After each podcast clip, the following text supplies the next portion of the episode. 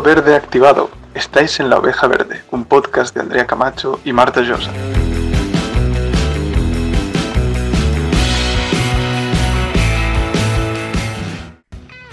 Hola, bienvenidos y bienvenidas a La Oveja Verde.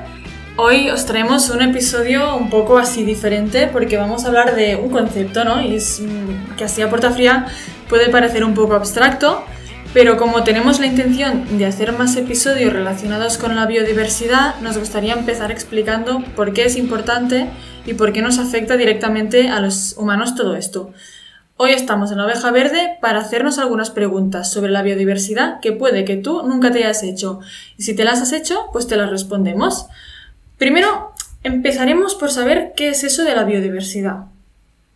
Podemos describir la biodiversidad de muchas formas. La definición más teórica, más tocha, es que es la variabilidad de organismos vivos en los ecosistemas. ¿Qué significa eso? Pues que con cuantas más especies diferentes, más biodiversidad. Es decir, que no importa la cantidad exactamente, sino las diferentes especies que hay.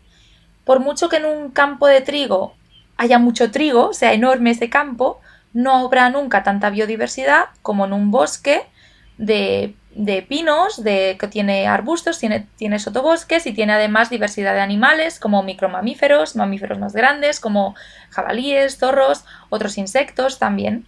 Entonces no solo importa la, cantidad de una especie, porque al final solo es una especie, sino que importa la variabilidad, los las diferentes especies que hay. Y eso es lo que significa biodiversidad. Más adelante os contaremos mejor por qué nos tiene que importar la biodiversidad, pero ya os adelantamos que contar con una biodiversidad rica tiene beneficios como por ejemplo la provisión de alimentos, los medicamentos, las materias primas y otros recursos. Además, la biodiversidad también nos garantiza servicios de los que no podríamos prescindir, como la regulación de la calidad del aire y del clima, la purificación de las aguas, el control de la erosión y de los desastres naturales, y la polinización, entre otros. Así pues, si lo vemos desde el sentido más práctico, es decir, para aquellas personas que les cuesta darle valor a la biodiversidad, diremos que es el capital natural que tenemos a nuestro alrededor. Pues sí, realmente la biodiversidad nos brinda un montón de, servicios que vamos a ver más detallados dentro de un rato pero también es verdad que hay zonas en el planeta donde hay más biodiversidad que otras. Y si hacemos ahora un ejercicio rápido de pensar en un paisaje o un ecosistema que nos haga pensar en mucha biodiversidad, estoy casi segura que la mayoría de vosotros ha pensado en una selva. Bueno, pues sí, en una selva hay mucha biodiversidad, pero, sorpresa, aquí en la cuenca mediterránea estamos en una de las zonas con más biodiversidad. Y eso a veces pues no lo sabemos, ¿no? Y no nos lo esperamos. Y, bueno, pues sí, porque el año 2011 la revista Nature publicó una lista de las 35 zonas con más biodiversidad del planeta. Y una de estas 35 zonas precisamente es la cuenca mediterránea. Y bueno, pues realmente tenemos un tesoro justo en casa. Y bueno, estas 35 zonas son denominadas hotspots o puntos calientes de biodiversidad. Entonces, un hotspot es una zona que está eh, caracterizada por tener muchos endemismos de especies, que un endemismo de especie es una especie, un conjunto de especies que solo viven en una zona determinada, muy concreta, y eh, el hotspot también se caracteriza porque estas especies están amenazadas. Así que bueno, aunque tenemos como el punto positivo de que estamos en una zona con mucha biodiversidad, y por eso es un hotspot. También tenemos el contra, ¿no? Que es que estas especies que tenemos pues están, están muy amenazadas. Y, bueno, ahora que sabemos que la zona donde vivimos es un punto caliente de biodiversidad muy importante, ¿por qué nos tiene que importar la biodiversidad? ¿Cómo, ¿Por qué le damos ese valor? A ver, sí, desde nuestra perspectiva de ambientólogas a veces nos da la sensación que la biodiversidad solo interesa a las personas que se dedican a la ciencia, a naturalistas y a cuatro gatos más, pero realmente es algo que nos debería importar a todos y a todas muchísimo y es que nos incumbe más de, lo que pensamos. ¿Por qué nos debería importar? ¿Por salud? Lo primero, a lo mejor. Ahora nos acaba de venir a la mente el coronavirus, ¿no? Hace unos meses eh, le hicieron una entrevista a un doctor en ciencias biológicas, a Fernando Valladares, que se hizo viral y también unos cuantos vídeos se hicieron virales, con este titular. La vacuna del coronavirus ya la teníamos y nos la hemos cargado. Nosotras hemos, eh, bueno, ya en su momento investigamos un poco, leímos un poco sobre estas entrevistas, vimos los vídeos y os explicaremos un poco qué es lo que dijo Fernando Valladares eh, en estas entrevistas. Eh, bueno, primero explicó que el coronavirus es una zoonosis. ¿Qué significa eso? Es una infección humana que tiene origen en un animal, mediada por un patógeno que puede ser una bacteria, un virus, un hongo, etc. Por tanto, podemos pensar que el animal es el culpable, bueno, eh, nosotras, bueno, y no solo nosotras, eh, creemos que, que, no lo es, porque primero de todo, el contacto no lo ha buscado el animal, lo hemos buscado, lo hemos buscado las personas. Y además, en muchos casos, el animal es infeccioso porque lo hemos estresado, porque ha sufrido un transporte eh, para llegar hasta el mercado, ha estado horas y días mal alimentado en condiciones muy pobres y eso hace que su sistema inmune baje y que por tanto su carga vírica suba. Tenemos que aceptar eh, que hay patógenos en la naturaleza. Esto es así. El problema está en ese contacto con los animales salvajes. No es lo mismo que un grupo de investigadores eh, vaya a hábitats naturales poco transitados y estudien esos hábitats, que construir una carretera se degrade el hábitat, se pierda esa biodiversidad del lugar y se aumenten los contactos de forma masiva con especies salvajes porque queremos que vayan autobuses con cantidades de turistas por esas carreteras hacia un lugar eh, pues que hay pues que hay especies salvajes entonces aumenta ese contacto entonces sabemos que la biodiversidad nos protege porque cuando hay muchas especies distintas se establecen relaciones e interacciones que hacen que unas especies controlen otras y regulen su población en un sistema rico en especies, ningún hospedador favorable para el virus va a aumentar demográficamente, porque su población está controlada. Pero, si degradamos el hábitat, que es la principal causa de pérdida de biodiversidad, es decir, si desaparecen las especies, si, desaparecen unas cuantas especies, puede ser que haya una portadora de un patógeno potencialmente dañino para las personas que aumente demográficamente y ya la tenemos liada, como la tenemos ahora. Pues sí, y a ver, que igual que esta pandemia pueden venir más. Se está investigando que, por ejemplo, que el calentamiento global provoca el deshielo de los glaciares y, del permafrost en la capa del suelo congelada en regiones muy frías. En esos lugares puede haber nuevos patógenos que estaban bien congeladitos, guardaditos en el hielo o en el permafrost, pero que si se descongelan, pues, pues la hemos vuelto a liar. Así que bueno, pues la mejor vacuna es prevenir, conservar la naturaleza y su biodiversidad. Exacto, cada especie tiene una función y un papel en el ecosistema. Es decir, no solo nos importa la biodiversidad por razones de salud, sino también por razones ecológicas. Está todo relacionado. Es una red. Si alteramos una pieza de esa red, se altera todo. Por ejemplo, si talamos sin medida el bosque, ya no hay vegetación que retenga el agua. El agua aumenta la erosión del suelo causa inundaciones y entonces sí, esas inundaciones sí que nos importan, ¿verdad? Ya que nos afectan directamente. Pues sí, si esto que hemos contado aún no nos ha como alarmado o no nos ha puesto en alerta, y porque hay gente que hasta que no le tocas el bolsillo, pues no, no le interesa, ¿no? Pues también hay razones económicas por las que nos debería importar la biodiversidad, y es que existen servicios ecosistémicos, es decir, servicios o recursos de los ecosistemas naturales que benefician a los seres humanos, y toda actividad económica depende de ellos. Por ejemplo, recursos como el oxígeno, el agua, nuestros alimentos. Y además, por hablar de un ejemplo concreto y de cifras, si queréis, podemos hablar de las conocidas abejas porque todos tenemos muy en mente la premisa de que si se extinguen las abejas, los humanos también, ¿no? Bueno, ¿esto por qué se dice?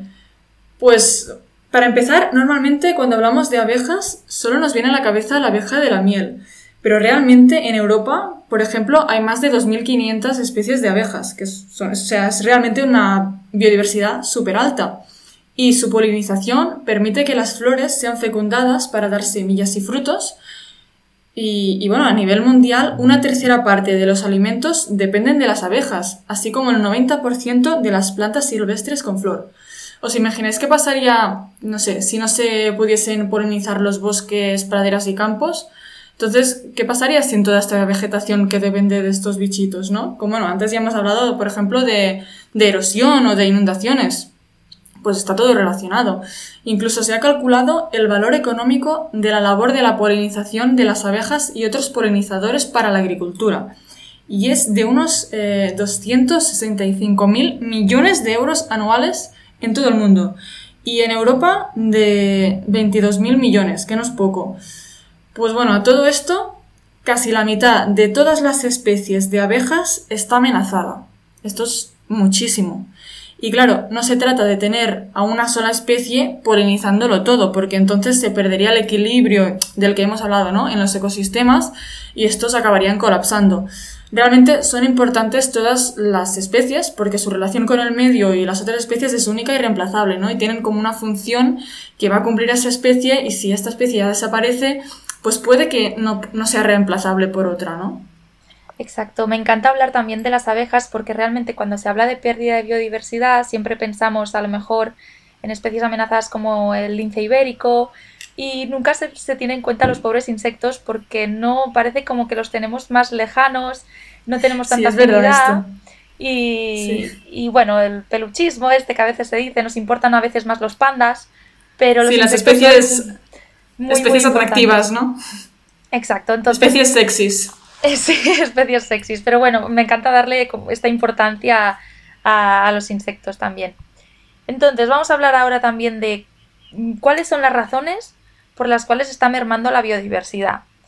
Actualmente sabemos que estamos en una sexta extinción masiva, eso es lo que se dice, ya que ha habido cinco extinciones masivas por causas naturales, por, un, por cambios climáticos, pero esta vez, esta sexta extinción, no es por causas naturales, sino que son causas antrópicas, es decir, que la estamos causando eh, las personas, el ser humano. Existe una pérdida de biodiversidad que, según el índice Planeta Vivo, muestra que en menos de 50 años se han reducido un 68% el número de especies de animales vertebrados. Dos de las cuales, o sea, dos de las causas principales de esta pérdida de biodiversidad son la pérdida de hábitat, que lo hemos comentado, y las especies invasoras. ¿Qué es la pérdida de hábitat? La pérdida de hábitat es un proceso por el cual un hábitat natural es transformado en uno incapaz de mantener a las especies que habitaban en él. Puede ser por diversas causas, como la agricultura, ya sea para cultivar alimentos directamente hacia nuestro consumo o para alimentar el ganado. También por las urbanizaciones. Sabemos que han aumentado muchísimo las urbanizaciones, que cada vez hay más por la contaminación, la lluvia ácida, los residuos, los fertilizantes, los pesticidas, etc. La otra causa principal eh, son por las especies invasoras. ¿Qué son las especies invasoras? Son aquellas especies que no son propias de un territorio y es decir, que son alóctonas o exóticas y amenazan a las que sí que son propias del territorio, que son autóctonas, porque causan daños como por ejemplo las famosas cotorras argentinas, el cangrejo azul, el cangrejo americano, las tortugas de Florida, los mapaches, el bisón americano. Eh, es increíble el debate que hay detrás de las especies invasoras, porque realmente la, una de las causas también, también es por culpa nuestra, que no estén en su propio territorio. Y esto también nos lo guardamos para un futuro episodio porque da mucho de sí, hay mucha polémica y, y, nos encanta, de hecho. Sí, hoy realmente hablaremos de algunas cosas que, que a lo mejor veremos en un futuro, porque hay muchos subtemas que dan mucho, mucho de sí. Bueno, hemos visto los grandes servicios que nos aporta la biodiversidad. Y bueno, aunque no lo hemos hecho de todo el bien hasta ahora, pues estamos a tiempo. Aún podemos hacer algo. A ver, mmm, tampoco se trata de lanzar un, un, mensaje salvador, sino de responsabilidad, que es lo que nos gusta pues, transmitir a nosotras. Y pues un poco la idea de que vivimos en una casa y la compartimos con otros seres vivos, es nuestra responsabilidad mantenerla, cuidarla o al menos no dañarla. Y, y bueno, mmm, aquí en este podcast y en nuestras redes sociales compartiremos muchos consejos sobre cómo actuar correctamente con la biodiversidad y y el medio ambiente. Tenemos algunos ejemplos como mm, reducir nuestros residuos, no tirar basura ni en los bosques ni en las playas ni en las ciudades. Sí, esto me parece muy básico. Yo creo que las personas que nos escuchan, estoy súper segura que no tiran su basura en, en, ningún lado. Es que me lo creo, porque son personas que están concienciadas. Pero bueno, es, es, es, interesante transmitir este mensaje siempre porque vemos que, bueno, hay gente pues que que no lo hace y está bien hablar de ello, está bien transmitir este mensaje. También podemos hacer otras cosas, como por ejemplo reducir nuestro consumo de carne, ya que es una industria muy contaminante y la tierra que se necesita para alimentar el ganado es una de las causas de pérdida de hábitat. También, por ejemplo, no apoyar el tráfico y mercado de especies, y es decir, no hacerte fotos tocando animales salvajes que, que están en cautividad, ni, ni subirte a elefantes, por favor, por favor, Marta. Sí, esto, esto estamos mm, súper en contra. Eh, lo, reivindicamos desde aquí, que por favor, eh, todo lo que sea pues la típica imagen subiendo un elefante de vacaciones o tocando el típico animalito que ha estado encerrado. Esto, por favor, tenemos que dejar de hacerlo. Sí, si lo veis, nos lo podéis decir porque nosotras, eh, sin ningún corte, lo denunciamos públicamente eh, de una manera eh, correcta también, porque hay veces que es desde la ignorancia, mm, pero queremos, bueno, queremos de que la gente conozca que esto no está bien y una manera de fomentar la biodiversidad es no hacer este tipo de cosas, no fomentar este turismo eh, que no, que no funciona. Bueno, y no solo ya animales con los que nos hagamos una foto, porque a veces también hay personas que compran animales que son exóticos y luego pues se cansan y los sueltan en, en, el medio, ¿no? Eh, pues esto también es un problema. No, no, soltemos, por favor, especies exóticas en el medio porque de aquí viene el problema principal de las especies invasoras. Sí, exacto. Ni, ni las compres directamente, yo creo, ¿no? Podríamos, podríamos decirlo así, yo creo, ¿eh? Si la eh, tienes, no la sueltes. sí. Y bueno, ser responsables con el consumo también. Em, hemos hablado, bueno, hemos hablado de ciertas cosas, también podríamos hablar del aceite de palma, que hubo un boom en su momento. Ahora hay más boom con los plásticos, pero el aceite de palma sigue allí. Lo que pasa es que es muy difícil eh, saber. O sea, el aceite de palma es un problema porque se deforestan zonas para plantar palma y obtener ese aceite que parece ser que es muy barato y es muy útil porque es necesario en productos que necesitan una conservación, que necesitan un envase, se conservan mucho mejor. Eh, es muy difícil saber si un producto lleva aceite de palma, aunque normalmente si está envasado, si es de estas máquinas expendedoras, eh, seguro que llevan aceite de palma. Lo que pasa es que no te lo pondrá en la etiqueta así, aceite de palma, para que no lo compres, sino que hay muchas maneras de mencionar que a veces es con números, con números y letras. Entonces es muy difícil. Eh, pero bueno, no sé, a lo mejor nos da para otro episodio. Pero para un episodio que sí que nos da es para los gatos. Porque si tienes un gato, es mejor eh, que se quede en casa, que no salga porque no tiene un nicho ecológico fuera, no mantiene, no está dentro de ese equilibrio del ecosistema. Entonces, si sale a la calle es un depredador excelente, por tanto, por mucho que esté bien alimentado, va a cazar a algunas especies, eh, desde anfibios, reptiles, aves, mamíferos, y ha llegado a extinguir algunas especies, de hecho, en algunas zonas, sobre todo, bueno, se habla mucho con, sobre las aves. Así que es mucho mejor que si, tenemos, si adoptamos un gato, eh, que se quede que se quede en casa. Sí, porque aunque no nos lo parezca eh, y vivamos en un pueblo o una ciudad y no en el medio del campo, en el pueblo también hay un ecosistema y en la ciudad también hay unas especies autóctonas que pueden ser eh, depredadas por los gatos. Así que viváis donde viváis, es importante, pues eso, ¿no? Mantener los gatos dentro. Este es un tema con mucho debate que merece un episodio propio. Sí, da salseo, da salseo también. Este nos gustará y os gustará también. sí, sí. hemos dicho ahora unas cuantas, unos cuantos consejos eh, y para lanzar un mensaje positivo, porque estas cosas son pequeñas cosas que las podríamos hacer y podríamos eh, compartir entre, entre la comunidad, entre todo el mundo. Y, bueno, de momento pues nos, nos, despediremos aquí. Si queréis compartir alguna otra cosa más, nos podéis escribir. Eh, podéis mencionar qué es lo que hacéis eh, para fomentar esta biodiversidad y protegerla. De momento, pues eh, nos despediremos. Eh, muchas gracias por escucharnos y nos leemos por redes sociales. Así que muchas gracias. Adiós. Adiós, gracias.